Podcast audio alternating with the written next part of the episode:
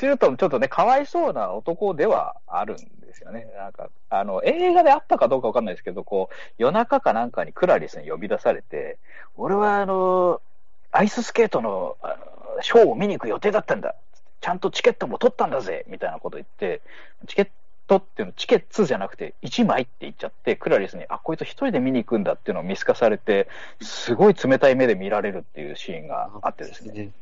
いいじゃないそこがもう、ぐっとくるんですよ。クラリスのちょっと嫌なところも出てて。えまあ、まあ、なんか、そういう女嫌だ、なんか。え嫌でしょ。そう、いいんですよ、そこがまた、ぐっとくるというかね。ええ絶対一人でラーメン食べに行かないタイプだ。そうそうそうそう。急に、その時だけチルトン側の気持ちにやっぱなるんですよね。俺、それよりか、私一人でラーメン食べられるのよ、みたいな感じでラーメン食ってる女の方が嫌だけどね。私、牛丼屋さんに一人で来れるから、みたいな感じの、なんか生きった女の方がね。生きった女。そこは味方ですよね。味方でしょうね。し、なんか自然で食ってる人とその、生きって食べてる人の違いもありますしね。ああ、なるほど。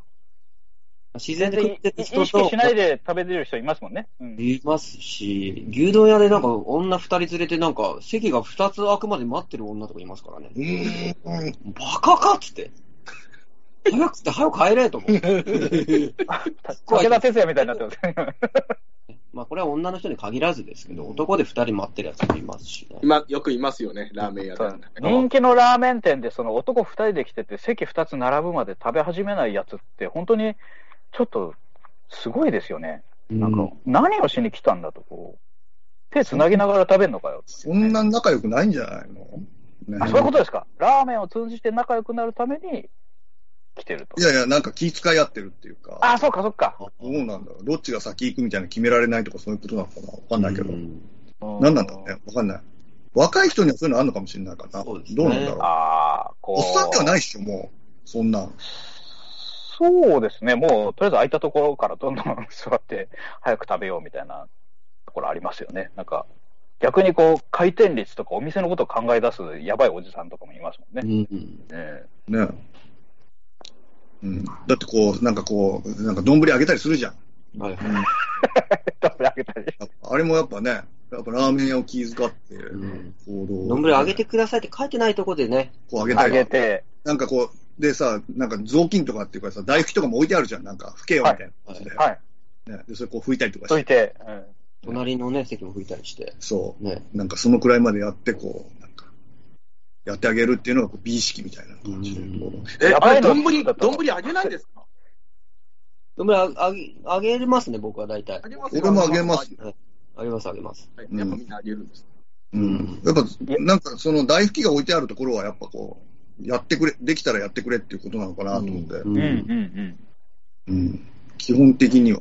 微笑みデブさんはやっぱりやんないですか？やりますよ、やりますよ。やります。絶対やります、絶対やります。あに似たような話で、新幹線で座るときに、席を下げるときに、後ろの人に、下げてもいいですかって言ったら聞きます？あ、聞きますね。え、聞くんですか？一応聞きますね。あ、そうですか。なんか、かっこいいっていうか丁寧かなと思って、本当は、いや、本当はやらなくてもいいんだろうなと思ってるんだけど、最近は言うようにしてますね。なんか、袋かけてたりするじゃないですか。その、俺の中で大人だぜ、みたいな、こうそういうなんか自己満足が。はい、わかります。ただ、こうね、ダメですって言われたら多分、イラッとくるんだろうけど。いや、なんかいきなりほら、もうテーブル出してビール飲みかけの置いてたりとかするじゃないですか。そしたらやっぱ急に見ないで倒すと、やっぱビールこぼれたりするかなと思って、えー、結構お弁当ですかとか言います？そう言わない。そこまでは言わなくて。ああ。うざいの、後ろの人がテーブルあ、それは言わないですね。うん。いや、別に。え、前の人に、あの、席倒していいですかって言われたとき、どう返事します、どうぞって言いますね。まあ、僕、僕、ジェスチャーでなんかこんな、どうぞどうぞみたいな。ああ。いや、僕多分、いや、僕ね、割とすごい、いや、すごい、あの、もう、もう、どどうぞやってください、みたいな。早く倒してください。ぶつけてください、みたいな。全然大丈夫です、みたいな。非常にやっぱこう、下からいきます。そういうところが多分、レクター博士に、あの、気に入られる。気に入られる。レクター博士は言うでしょ、多分。そうですよね。あ、言いますね。無言でやらないでしょああ言うでしょうね。そう。言うし、無言で倒したやつを殺して食べますよね、多う分。ん。で、絶対 OK 取れると思取れうんですよますね、レクターの顔で。ね、うん。いいですかって言われたらイエスって言うしかないでしょ。うん。そうね。チルトンはね、嫌な顔するかもしれない。ドクター・チルトン。ドクターチルトン。レクターあ、どうぞ。すいません。ドクターチルトン役の人、なんかあれやってから嫌な役しか来なくなったっていう。すげえ困ったっていう、あの、意地悪な役しか来なくなっちゃったよって、あの、インタビューで答えてましたね。あのそれだけハマそうな顔してるのは逆にこう、なんか、ギャップで、なんか嫌な人感をなんか醸し、うん人間の小ささをね。そうそうそう。そうそうそう。こ小物感半端ないじゃないですか。あれ、俺美、美人って褒めたのに、こいつなんかあんまりいい顔してねえな、みたいな。うんなんかなんか、本当にダメなセクハラをしてますよね、なんか。うん何がダメか分かってない。分かってない。多分、ほほえみだデブさんはそういうことやりますよ。なんでですか？やんないですよねやんないですって。やんないです。さっき言ったの、ファーストコンタクトのシーンですよね。言います、ありますよね。ジョディ・フォスターが、ね、クラリスが明らかにちょっと嫌な感じの。はい。こんなありますね。ねそうですね。えこんな美人な捜査官が来ると思わなかったよ。うんだから、レクターは喜ぶと思うよ、みたいなね。うんうん。まあでもね、意図してることは、あの、クロフォードも、クロフォードだよね上司も一緒なのかもしれないけど、ここ言うか言わないかっていうところとかね、うん言っちゃうんだよね、やっぱね。そう。だからクロフォードの、こう、まあ、本当に思っていたかどうかわかんないですけど、うんクロフォードはお前とネタがってるうんっていうのを言うじゃないですか。うんうそれんがちょっとゾクッとしますね。んそれを言われたら、こう見てる方は、もうクロフォードはこう下心があって、うんこういう言葉を言ってるんだっていう目で見から、うん。もうすごいこうハラハラするというか、うん。うんやらそうなクロフォードを、なんかこうドキドキしながら見るみたいな感じになるんですよね。そう、そう。ね、うん。最初出てきた時は、クロフォードって、ああ、なんかすごく、なんかかっこいい、うん。あの、うん。頼りになる、あの、上司っていう感じうん。うん。うん。ですか、爽やかで。なんかね、そうそうそう。だから、そう、レクターの言葉の呪いに僕らもかかってることになるんですよね。ああ。もうそうね、あの後からもうクロフォードがもうスケベ親父にしか見えない そうそうそう。むっつ、むっつりな感じですよむっ。つりな感じの、えうん逆にあのチルトンよりやらしい感じがしてくるっていうか、そのね、えあの、なんか、その、殺人現場に行った時に、そう、わざとこう、クラリスを一人にするじゃないですか。そうで、その後戻ってきた時に、あの、クロフォードがなんであそこで一人にしたかわかるかみたいなことをなんかちょっと自慢げに言うんですよね。うん、あれがもうすごいエロい感じに見えてしまって、そうそうそうそう。そそれはね、本当にレクターのあの言葉がなかったら多分それは感じてなかっただろうな。うんああ。面白いですね、それ。面白いですね。あうん。そうだからなんかこう、なんだろうな、連続殺人鬼とか、そういうのってもうことごとく変態じゃないですか、なんか知んないけど。そういう、ちょっと、せ要は、性衝動を晴らそうとしてやってるみたいな感じのところがあって、で、今回のその殺人のやつだったら、もうやっぱその、え性と結構関わってて、で、もう話ももうセクハラオンパレードじゃないですか。うんやっぱセクシャルな話ばっかりだしね。うんその、上院議員に、お前母乳で育てたのかとかって すげえなと思ったいやー、すごかったですね。心はそりゃ。あれも別に、何の脈絡もね。上院にああいうことをバッて言えるレクターすげえっていうふうには、こう、思うけどね。だから、わかんないですよね。セクハラの、その、なんですかね、うんレクター基準があるじゃないですか。うん人にその母乳で育ったのかって聞くのは、その、レクター的には OK で、顔にザーメンをかけるやつは許さないみたいな。うんなんかやっぱ厳しい。それはダメでしょ。それはダメでしょ。基準、レクターの基準にね、うんつくような人間になりたいなと思いますよね。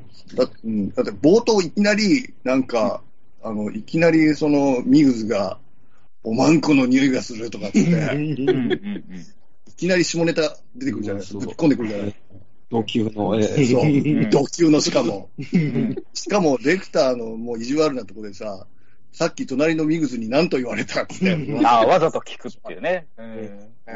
ね完璧なプレー。完全な言葉攻めですよね。ううんでもやっぱそこでちゃんとクラリスが真面目に答えるところでもう第一印象が良くなってるっていうのがありますよね。あの、うんあそこの匂いがすると言われましたっていう。うんそう。あ、こいつ、ちゃんと真面目に答えるんだな、みたいな。もう、スタートみたいな。あの、そこ大事ですね。うん僕、やっぱすぐ正直に答えますもん。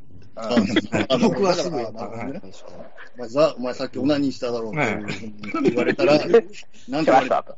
はい。お前、さっきオナニーしただろうって言われました。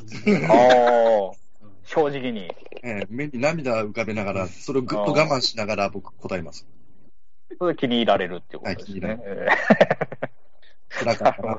えーそうですね。そうそっからそう匂いが始まるね。おまんこの匂いはしないなとかっつって、はいはいはい。あそこの匂いしないなとかつって言ってこう嗅ぎ出すんですよね、あれね。うんうんうん。正直なんですよね。ねうん。レクターでもしてたら多分しするって言うでしょうしね。うん、やっぱりするな。あ もうだって、今日つけてない香水の匂いまでわかるうん。あ、そうぐらい。嗅覚を持ってますからね。うん。風とかだったらね、わからなくなってくるでしょうしね。うん。わからなくなってきた。あ、風、風だから。うんなるほど。衝撃的ですよ、でも、あんな顔に精子かけられるとかね。ああ、びっくりしました。ね多分だからわ、子供の頃、子供の、あれな90年ぐらいでしょ。90年ぐらいだからやっぱ分かってるか。91年ですよね、91。ああ。あいや、なんか自分が最初に見たとき、これ分かったかなと思って。うんあ。分かったなああ、いや、一番最初の時ですね。うん。小学生ぐらいだと多分分かんなかったかもしれないですね。う。うんん。来たのが。ね、だって、ね、そういった意味で言ったら、そういう俺のプレ、プレものだっていう中で言うと、うんもうやっぱジョディ・フォスターにやっぱせ感謝される、うん。感謝されるってすごい、すごいことです。よくぞ、ミーグズ、やっぱすごいですね。すごいですよ。顔面に精子を。感謝した翌日に言葉で殺された。う ん本当にとんでもないプレー受けてますよね。ちょっとしか出てないけど、すごく印象に残ってる登場人物だね。ワンシーンしかない。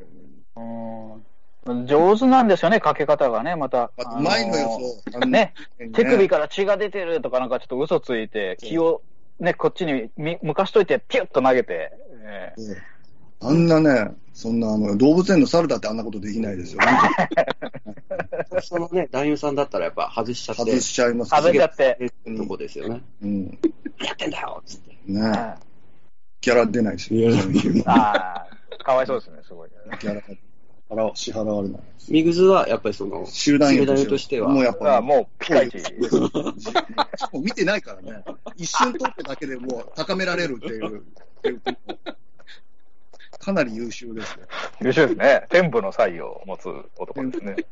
あでも今回見直して気づいたのがクラリスがレクターに初めて会った時ってあの最初って軽くあしらわれてたじゃないですか、はいただねその隣のミルズが静止をかけたことがきっかけで事件のヒントを与え始めたんでいわばあの人がいなかったら、うん。バッファロービル事件を解決させられなかった。だからきっかけを作った功労者おっていうか、うん。おしまいにはアカデミー賞5冠というすごいバタフライエフェクトを作った人だなという。ミグズの感謝が、あの、シルダンユすごいですね。トップオブトップのシルダンユですね、じゃあね。シルダンの中のシルダンです。できないですよ。かけられないですよ。本当に。どう頑張っても。ねアカデミー賞取ったわけですからね。うんすごい。折り腰ですからね。折り腰ですよ。折り越しに。うん。とんでもないコントロールですよ、あれ。ひょっとしたら断ることにやってるのかもしれないしね。うん練習して、言わず、女と言わず、もう嫌がらせとして。黒人の増益符とかにかけたりして、練習してるんですね。そうそう、黒人で。人の監修来ても同じこと言ってるかもしれないですね。ねマンコの匂いがするぞいや、そうそうそう。こんなね、手首が、手首が綺麗だ。毎回。止まったらかけた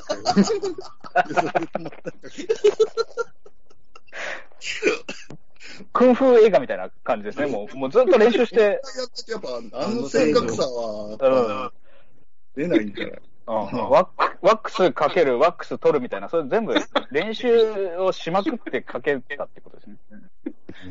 すごい。素晴らしいですね。素晴らしいですよね。あんなだって、そのね、捜査官が来ることはないでしょうからね。そうですね。うんドンピシャでね。うんそれは泣くわなと思って。ね泣いてましたもんね。泣いてましたね。うん結構ね、そこまで気丈に振る舞ってたのが、ついにちょっとね、決壊しちゃったみたいなところがありますもんね。ああそこででもちゃんと泣くっていうのが、あのーやっぱ気に入られる、やっぱ一つの要素ですよ。何なんですか？何なんですか、もう？気に入られるかどうかみたいな気。に入られるから、すごい。心底に太鼓持ち、精神が。ね気持ちゃんとそこまでは気丈に振る舞うけど、最後ちょっともうたまらずに、あの、涙が溢れてしまうっていうところまでやって、初めてこのベクターの心に入っていきます。それはその目の前で泣くと泣かないとかじゃないわけですね。そう、あの、目の前では目の前で泣いてなかったんですかそう、泣いちゃダメなの。あなるほどね。そこまでやっぱちゃんと、あの、涙をこらえないとダメです。あなはいるほどね。それはわかるわ。はいね。こういうですかね。照明の。あ、なるほどでも、。そう考えたら、ああやって堂々とセクハラしまくる、ししまくって成立させる映画ってあんましないような気もしますね。わかんないですけど。だから、まあ、あれは視点が、そのやっぱりその、クラリスの視点だから、多分 OK だと思うんですよね。うん。男の視点だったらねだか、らもう本当ただのセクハラ映画として。ただの下ネタをうんうん。あすげえ批判を今の受けてるかもしれないですよね。ね。うんだね。あんな、例えばあの、見てて思ったけど、あの、あんなおっさん、乳首にピアスつけたおっさんの乳首のドアップとかね、うん。映画うん見てたわけでしょ、あれね。すごい状況だなと思いながらね。うん。このドアップ、すごいよなと思って。うん。っていう意味ですごい気に入ってます。はい。あの、バッファロービルの描写が結構、その、ゲイの団体に問題視されたっていうあ事件があって、あ、あんなゲイこう、そうですね、ゲイを、そうです、差別。ゲイは犯罪を犯すと。うん、あんな風に俺たちを描くなみたいな感じでね、抗議行動が起きて、まあ、ビラを巻かれたりして、だから本当はそういうのからちょっと離れたところで作ってたはずなんですけど、で、なんか、あの、えー刺激しないようにというか、その差別として描かないようにかなり気は使ったという話なんですけど、それでもやっぱゲイの人たちは、まあ、市民権も全然得てない時代だし、ちょっと、これは問題だみたいな感じでビラを巻いて、ただそれを、あの、なんかの映画祭でビラを巻かれたジョナサン・デミが、もうこれに書かれてあるのを読んだかと。もう、これはもう本当のことだと。もう、俺たちももうもうちょっと考え直さないといけないみたいな感じで、こう、割と真摯に受け止めますみたいなのを、あの、語って、その後次に撮ったのが、そのゲイとかエイズ差別を描いたフィラデルフィアっていう映画を監督したと。結構すごい、なんか、この人、あ真面目だなと、監督として。で、その映画がやっぱり、あのトム・ハンクスとデンゼル・ワシントンで、あの、HIV になって差別されて職場解雇された弁護士が、あの、人権のために戦うっていう映画ですげえいい映画なんですよね。うんそうですね。なんか、もう本当に一人の人間として描いて、ゲイカルチャーとかもこういうものがあるというのを、まあ、こう、面白おかしくではなく、こう、かなり真面目に、あの、で、えっ、と、弁護する側のデンゼル・ワシントンは黒人で、自分もまあ差別されてる側で、ただ、やっぱゲイにすごい偏見を持ってて、もう、ゲイに声かけられたらもう怒鳴り散らすぐらいの、ちょっと差別感情を持ってる男がだんだんこう、トム・ハンクスと向き合って、あの、ゲイを擁護していくみたいな、うんすすごいいい映画でしたね、あれは。ジョナサン・デミっていうのは、どういう、そういう社会派ドラマを撮る監督なんですか？社会派かもしれないですね。僕結構そのフィラデルフィアの次に撮った、あの、レイチェルの結婚っていう映画が、うんすごく好きで、ああ、そうなんですね。これもね、すごい、あのー結婚式の一日を、まあ、描いて、まあ、ある家族の結婚式の一日みたいなやつで、うん。アン・ハサウェイが、すごい、あの、ドラッグ漬けで病こう、病院に入院ずっとしてるんですけど、妹の結婚式のためだけに、一日だけ、こう、外出許されて帰ってきて、で、お姉ちゃんと、その結婚する妹と、その帰ってきたお姉ちゃんと、まあ、家族が、まあ、あるんだけど、もう本当に過去にいろいろあったことがそこでもう、みんな、いろいろぐちゃぐちゃになるみたいな話なんですけど、すげえいい映画なんですよね。なん有名なのがたくさんあるような監督さんでもないそうですね。佳作ですね。ですけど、やっぱり羊たちの沈黙が一番有名だと思いますけど。そうですね。うんうん当時、私たちの沈没っていうパロディ映画もありましたね。ああ、そんなのあったんですね。そうそう。それでその羊たちの沈黙、沈没？沈没ですか？うん。つながりでちょっと調べたんですけど、はい。あのー中国のあのシーアンはい。では、あの、羊のチンチンを食べ、煮込んで食べたりする料理があるっていうのを調べたら出てきました。へえ羊のチンチン情報です、これ、ね。ー。へえただちょっと骨っぽくて硬いって書いてある。ー。おそれは、おほほえみデブさんそれ食べたことある？いやー、西安ってどちらかっていうと内陸で上の方なんで、僕がちょっと住んだりしてたその、その南っていうんですか、下の方とはちょっと文化が違うので、そういう料理は知らないですけど、でもやっぱ広いんで、本当にいろんなものあると思いますよね。うん。お1ぐらいあると思いますよ、本当に。あのね、ハンニバルだと脳みそ食べるシーンがすごい有名でね、続編の。あの、ホーミデブさんは脳みそとか食べたことはあるんですか？いや、そういう都年市伝説は中国でもありましたね。その猿の実際に生き生きた脳みそを、うん。生きてた脳みそをそのままうん。直食いするっていうような話は聞いたことありますけど、もちろんね、うん食べた人っていうのは出会ったことないですけども、あ、じゃあ、ここみてくしさんは、な、何を食べ、食べたことがあるんですか？何を食べ鳩とかは食べましたよ、鳩とかは。あ、その中国の時に。中中国の時に鳩とか。うん。新大久保でね、犬の鍋料理食べたことありますよね。一回ね。あ、犬の鍋料理。で、あ、僕は行ったことないですね。あ、じゃあ別の人。行ったことないな。食ってみたいなとは思うけど、食ったことはないな。まあやっぱ美味しくなかったです。あ、そうなんですか。へえ。うーん。なんか脂身がすごい。うん。人を食ったら美味しいのかねどうなんですかね。うん。ね。なんか酸味が強いとか言いますけどね。えー、どうなんだろうなっていう。うんまあ食べたいとは思わないんだけど。ね、なんかこう場所とかによるとは思うんですけどね、なんか、あの、雑食だから肉がまずいみたいな、こう、通説があったりするじゃないですか。うん草食とか肉食とか、そのちゃんとこう、食べ物が偏ってないと肉が美味しくないみたいな。もしかしたらそういう感じで想像するとそんなに美味しくないんじゃないかなっていううん。気がしますけど。レクター博士的には、うんそそういうハンニバルとかで、なんかそういう、なんかこう、食べるようになった理由とか書かれてたりとかはするんですか？あれですかね、ライジングの時に妹を、あの、食べられちゃった。スープにされちゃった。自分もなんか上をしのぐために食べちゃったみたいな描写ありましたっけ？ライジングなん。かちょっとそこぼやけてたような気がします。なんかぼやかしてましたっけ？うーん。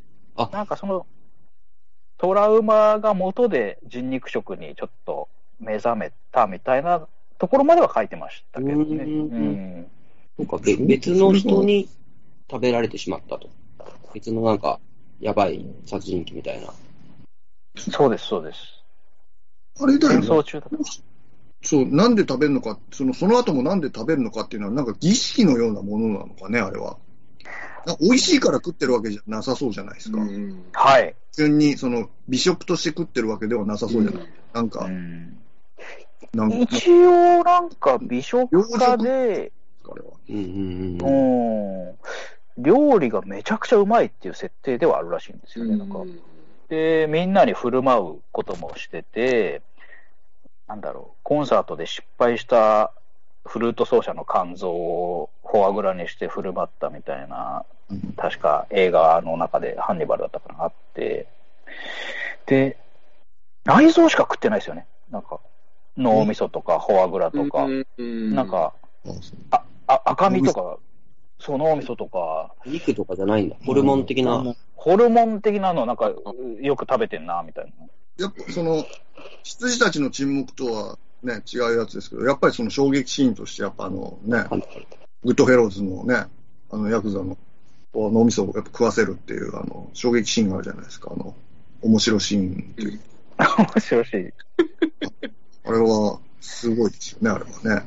怖すぎて面白くなっちゃ そうですね。レイリオッタね、脳みそ食べられてましたからね。う。うん、グッドフェローズにもね、出てましたもんね。うんうん自分の脳みそを自分で食うって、なんか発音とかもだんだんおかしくなってってましたからね。コーヒーっつって、コーヒーってちゃんと言えなくなってるっていう、すごい面白かったですね。たまに家でやるんですけど、コーヒー飲みたい時とか。すんごい嫌がられてます。そうですね。嫌がられる。あれ、続編は、そのジョナサン・デミ取らなかったのは、なんか、理由とかってあるんですか？ああ、ちょっとわかんない。そこまで調べられなかったですね。あの調べてないですね。これ正直に言わないと食べられちゃうんで。目に涙が出て。上に涙が。続編はリドリー・スコット監督ですよね。そうですよねハンニハンニバルね。えーなんでだろう。もういいやって思ったんじゃないですかね。が、やっぱ原作があんまり、あれだったんですかね。そんなにあピンとこなかったのかもしれないですしね。ーうんそうですね。監督がリドリー・スコットになった流れとか、あ、もしかしたらそういうハンニバルの、えっ、と、特典映像とかのドキュメンタリーでもしかしたらあるかもしれないですね。そこん。もしあれば、今度補足として、ちょっと出してもいいかなと思います。という感じですかね。なんか、小ネタ集みたいのを一応用意したんですけど、あ、はい。ご紹介してもいいでしょうか？はい。この映画、有名な話ですけど、アンソニー・ホプキンスが、えー24分52秒の出演でアカデミー賞主演男優賞受賞、史上2番目に短いそうです。えー、あと、あ、そんなに短かったんだ。結構出てるイメージあるんですけど、あうんそうずっと出てるイメージ。うんあと、スタジオ幹部は、えー映画の主題があまりにも不快だったんで、大衆に売り込むことはできないと考えて、ビデオスルーも検討されていたそうです。えー、あとは、ポール・バーホーベンが監督に打診されていたけど、暗い映画だと判断して断った。後で後悔してると言ってます。バーフォーおはいあ、それ見たい。全然違う映画になる。ね それはそれで見たい。な。うん、面白そうですね。大映画だって断ったのも、なんかポール・バーホーベンっぽいですね。暗いの嫌いっていう。あと、レクター役の候補に、えーショーン・コネリーとかロバート・デュバルもいたそうです。うん。あとは、えー X ファイルの主人公の一人となるダナ・スカリー FBI 捜査官はクラリス・スターリングの影響を受けているそうです。おーあと、これもう無理やりなんですけど、本作は日本で1991年に公開されました。1991年は羊年でした。これ無理やりですけどね。まあ、それにちなんだキャンペーンとかが行われたわけではないってことですよね、多分。うん。となんだっけクラリスとの最初の出会いで、レクター博士は彼の壁に描かれた絵を話するじゃないですか。あれ、イタリアのフィレンツェにあるベルベディアから見た大聖堂って言ってるんですけど、あれ、クラリスはあ後々になってオハイオ州のベルベディアに住むバッファロービルを見つけると。だからすでに答えを教えてたってことなんですよね。最初からあ示してたと。ああとは、ジョディ・フォスターがあの被害者の女性の自宅を訪れるシーンが後半にあるじゃないですか。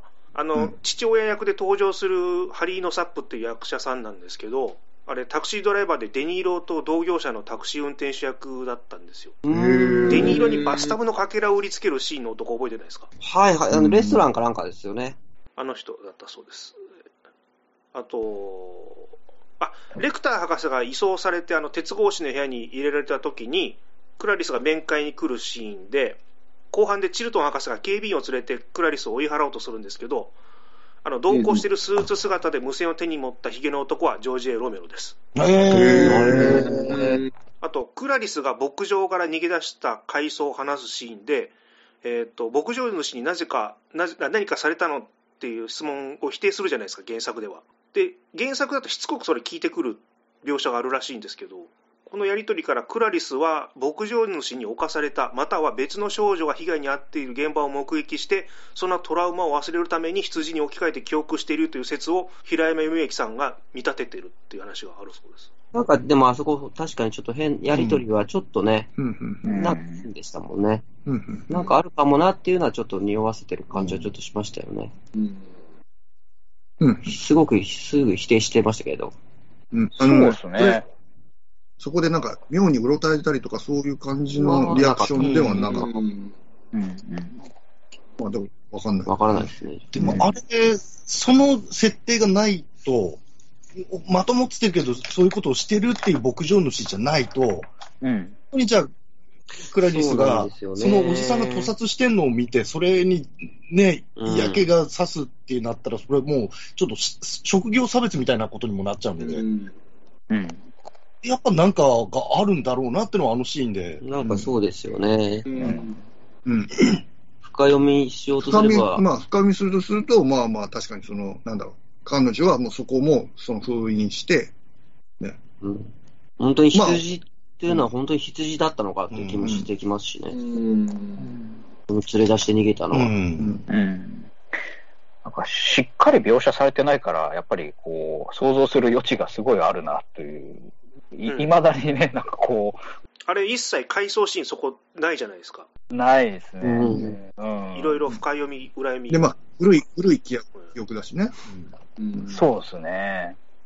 あと、えっと、レクター博士はクロヤスに電話をかけて、美容整形手術を受けたという別の撤回も準備してたらしいです。うんで、えっと、チルトン博士を結局その後拘束して、食べるようなシーンも用意してたんですけど、結末が洗練されてないと考えたんで、あの本編の結末に変更されたそうです。うん。金髪のずら。整形、整形は原作では確か整形やってますね。あの、はい、潜伏するっていう描写があって、脱獄してから。で、えっ、ー、と、バレないように潜伏するっていうのは、要するにこう、整形したら包帯巻くじゃないですか。はい、で、包帯巻いてても、誰も怪しまれないっていう、すごい有名な整形の病院の近くのホテルを取って、そこでもう、あの、潜伏し続けるっていう、あの、結構丁寧な描写がありました。はいで、チルトン殺すところまでは書いてないんですけど、クラリスに当てる手紙で終わる感じでしたね。で、そこの手紙の文章が凄まじく美しいので、あの、原作は昔の役の菊池光さんっていう人が訳した版をぜひ、まだ買えると思うんで、古本とかでも。ね、すごい読みづらいんですけど、その最後の一文だけでも価値があって、新しい訳とちょっと読み比べても、どうしても9番の方に、その最後の文章は、軍配が上がりますね。うん、とてもいいです。あと、最後のシーンでレクター博士がチルトンを尾行するシーンで終わるんですけど、あの青い帽子をかぶったジョナサン・デミが通行人の一人として登場してます。その同じくそのシーンで、レクター博士が群衆の中で遠くに行くじゃないですか。よく見てると彼の帽子が頭から落ちて、アンソニー・ホプキンスとエキストラの同じタイミングで帽子拾ってかぶり直してまた歩き出すというのが、よく見たら見えます。あの女装趣味とかその同性愛者の人をやっぱり映画で使うんだったら、やっぱり知らないことをね、題材するんだったら偏見をなくすために、ちゃんと調査やシナリオハンティングをするべきでしょうと。で、山本龍二さんはホモ映画の監督、脚本をやってた時は、ちゃんと映画館とかですね、トイレとか、あと公園とか有名な発展場に行って、現地の生の知識を得る方法を取っていたそうです。やってた。以上です。ありがとうございます。最後のね、あの、やっぱり山本龍二さんのエピソードは、本当に素晴らしいなと思います。で、多分、羊たちの沈黙でも、おそらく実地で本当にそういうゲイバー行ったり、ゲイカルチャーに触れて、で、特別な人じゃないんだっていうのが分かったみたいなこう証言がドキュメンタリーでありましたね。えー、だから本当に正しいと思います。はい。ありがとうございます。じゃあ、こんなところですかね。やっぱり、まだ全然喋れますけども、多分もう一回見ながらとかも絶対いける感じですけど、他の続編とかも大丈夫ですかね？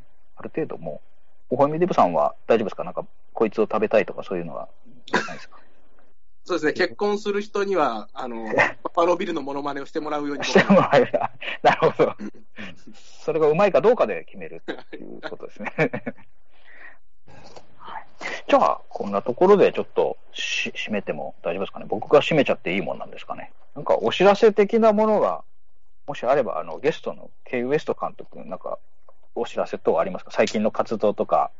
ファンティアを最近、はい、やり出しまして、ファンティアっていう、その、なんですかね、サブスク、月額回避制のファンクラブみたいなはい。ものをやり始めまして、ファンティア K ウエストで、はい、ぜひ、あの、入会してください。チェックよろしくお願いしますというか、はい。はい。見に来てもらおうと。M の、M、ド M 向け、ド M じゃないな、M 向けで、M 向けの、これ入会して月額料金を払うと、そこでしか見れない映像が見れるというもう見れますこと。ですかね。うんはい。はいわかりました。ありがとうございます。はいファンファンティアスペース K ウエストで検索すれば多分出てくると思いますし。はい。はい。わかりました。えー、ロックさんはいかがですか？あ、僕、明日の時間ですという YouTube チャンネルやっておりますので、えー、チャンネル登録して、よかったら高評価ボタンお願いします。YouTuber っぽいコメントありがとうございます。では、えー、まあ、あと、私と長間さんとほほみデブさんで、えー、ちょっと定期的にやってるフルメタル中学の YouTube っていうのがあって、えー、そちらも、今ちょっとね、あの、やってますので、ぜひご覧いただきたいなと。チャンネル登録お願いします。あ、それチャンネル登録よろしくお願いします。チャンネル高登録高評価ボタンもお願いします。高評価ボタンも、グッドボタンもお願いします。アンチコメントも全然ウェルカムなので、お願いします。以上です。ザトシさん、なんかあの、お知らせ等ございますか？あ、もうそろそろですね、ダメ作のメールを募集しておりますので、ダメ作というのは世間的にはダ作と捉えられがちだけど自分にとってはすごく面白かったり特別な作品だったりするものを、えーメールで募集して、えー読んで、えーちょっと順位などもつけて、えーグランプリ取った方には商品などもあるというえーコーナーですよね。はい。じゃあぜひそれをぜひ大怪獣のなんとかっていう映画とか、ぜひメールください。そうですね。見てみたらね、見てみないことには分かりませんからね。そうですね。みんながダ作ダ作って言ってても、その一人にとってはものすごく刺さったりする、いい作品だったりもするかもしれないので、すごいことになってますもんね、なんか評判がね。ひどいひどいとみんな大合唱して。え ーそれは珍しいですよね、そんなの。はい。じゃあちょっとそれで、ダメ作などもね、お願いしますということで、じゃあ告知はそんなところで。はい。はいお疲れ様でした。ありがとうございました。どうもありがとうございました。ありがとうございました